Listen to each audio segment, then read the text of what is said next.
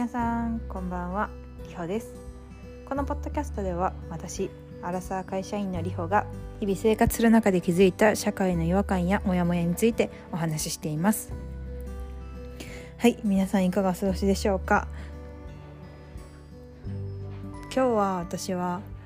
ちょっと旅行にね来月イタリアに行く予定が新婚旅行なんですけどあってでその旅行の計画とか立てて立てたりとかまあジム行ったりとかしておりました。皆様はいかがお過ごしでしたでしょうか？えっとそのねジム行って私、まあ、トレッドミルでウォーキングしてたんですけどまあその時に YouTube を見ながらウォーキングしてたんですけどね。あの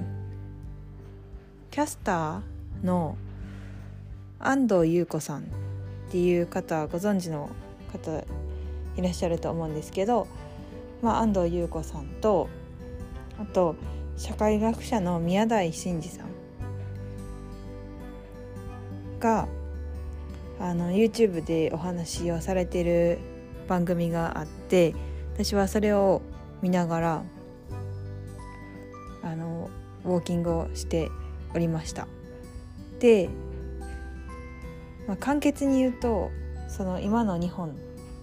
について、まあ、ズバズバ切ってお二人が切っていったりとか、まあ、お二人のその視点から見て、まあ、どういう、まあ、幸せとは何なのかとか、まあ、そういうことについてお話をされていたんですけど、まあ、その中であのいろいろ気づいたというか私が強く同意したところがあったのでちょっとそれをシェアしようと思いますそれは何かというと安藤優子さんがおっしゃっていたんですが安藤優子さんってあのアナウンサーキャスターとしてすごくまあよくねテレビで見たりとかすごいお美しい方じゃないですか。であの私はね普通のあのベテランキャスターさんなのかなと思ってたんですけどあの社会学者をやっていてすごくあのまあ社会を見る目が多分そのニュースとかをずっとずっと長いキャリアを積む中で読んできてらしてでその中でまあ感じたこととか学んだこととかあとまあもともと社会学を、まあ、勉強されているされてて、まあ、その上であのご存知のこととかをねまあ、この YouTube で話してらっしゃったんですけど、まあ、その私が激しく同意したところというのはマイノリティであることを経験することがすごく大事っていうことを、まあ、安藤さんがおっしゃっていたんですけど私もそれすごく、まあ、めっちゃ同じやというか恐れ多いんですけどなんか同じことを感じていたのがすごく嬉しくってちょっとシェアをさせていただいております。なんで大事かまあそもそも、まあ、日本にずっといると、まあ、日本人、まあ、例えば私の場合なんですけど、まあ、どう見てもあのアジアの顔をした私で三重の田舎の生まれ育ちで両親ともに日本人で、まあ、ずっと日本日本にいる。でまあ、例えばその小さなコミュニティの中でずっとずっと暮らしていてまあそこでそのまま死んでいくとなると、まあ、そのその部分の価値観でしかものを測れなくなるんですよね。でもちろんその、まあ、小さいコミュニティで日本人しかいないとかってなると、まあ、常にマジョリティもマイノリティもないというか同じような環境で同じ場所で同じ人たちと同じ考えを持った人たちと話すみたいな状況になるわけですよね。で私がその私もすごいあの海外留学したりとかあのインターンシップでタイに留学留学というか、まあ、インターンに行った際にまあえーと、マイノリティになったんですよね本当の本当に。タイに関しては私タイ語も喋られへんのにタイ語しか通じない環境にあの掘り出されでそこで2週間ぐらい、まあ、インターンシップをするっていう状況になりで一番長く行ってたオーストラリアの1年間の留学に関しては、えーまあ、最初ねホームステイをしてたんですけどまあ、そのホームステイ先はフィリピンのファミリーでフィリピンファミリーだったんですよ。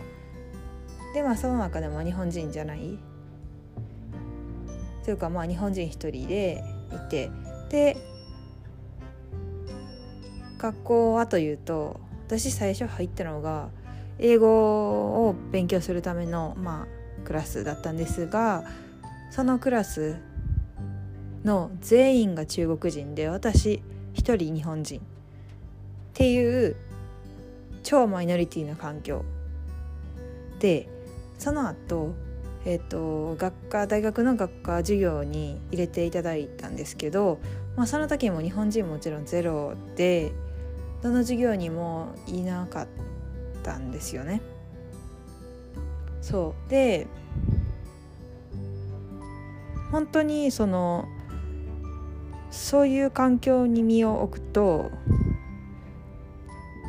まあ、自分がそのいろいろキャッチして発言したりとか行動しないと、まあ、いけない状況になるじゃないですか。自分の気持ち一つ伝えるにしても何にしても、まあ、相手の状況とかを汲み取って考えとかを汲み取ってまあ、自分の行動に生かしたりとかどういうふうに伝えたら伝わるだろうかみたいなところも考えたりとかするわけですよね。そうで、まあ、そういう力が、まあ、つくっていうのは、まあ、もちろん自分がマイノリティになな状況になった時に、まあ、力がつくっていうのはあると思うんですけど、まあ、それに加えて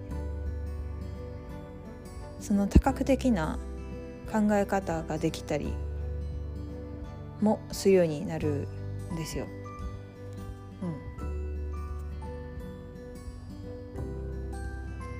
うん、でまあそのね環境に身を置くことで、まあ、自分自身が、まあ、相手の気持ちになれるそのマイノリティの自分がじゃあマジョリティになった時にマイノリティの方の気持ちを汲み取ることが全く同じ気持ちになれるかと言ったら、まあ、それは難しいかもしれないけどある程度のところまでは汲み取れると思うんですよ。自分も同じ状況になったことがあれば。でまあそれも可能になると。そうだからその人間としての力みたいなのが結構養われるんじゃないかなというふうに私は思っております。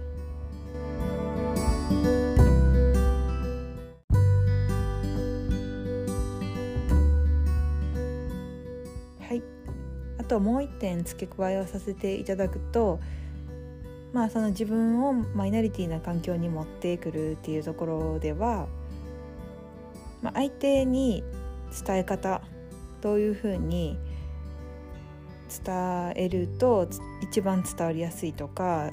どういう心情とか、うん、を載せることで伝わ伝わりやすくなるかっていうのをまあ考える上で本当に私が伝えたいことは何なのかっていうのを、まあ、考えるようになるっていうのがもう一つあのメリットというかとしてあの上げ上がってくるのかなというふうに思います。はい私が、まあ、ここで言うマイノリティっていうのは、まあ、LGBTQ とかもまあマイノリティと言われるんですけど、まあ、そういうところではなく、まあ、例えばその、まあ、それもまあ一部含まれるかなと思うんですけどまあその私が言うところでは、まあ、その違う環境で育ったところ育った人たちのところに入るとかなんか、うん、全然違うバックグラウンドの違う人たちの中にポンって入るとかまあ留学とかが一番分かりやすいのかなって思うんですけど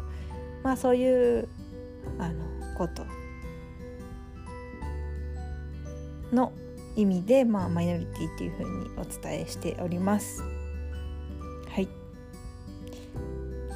私はちょっとねその安藤さんの YouTube を見て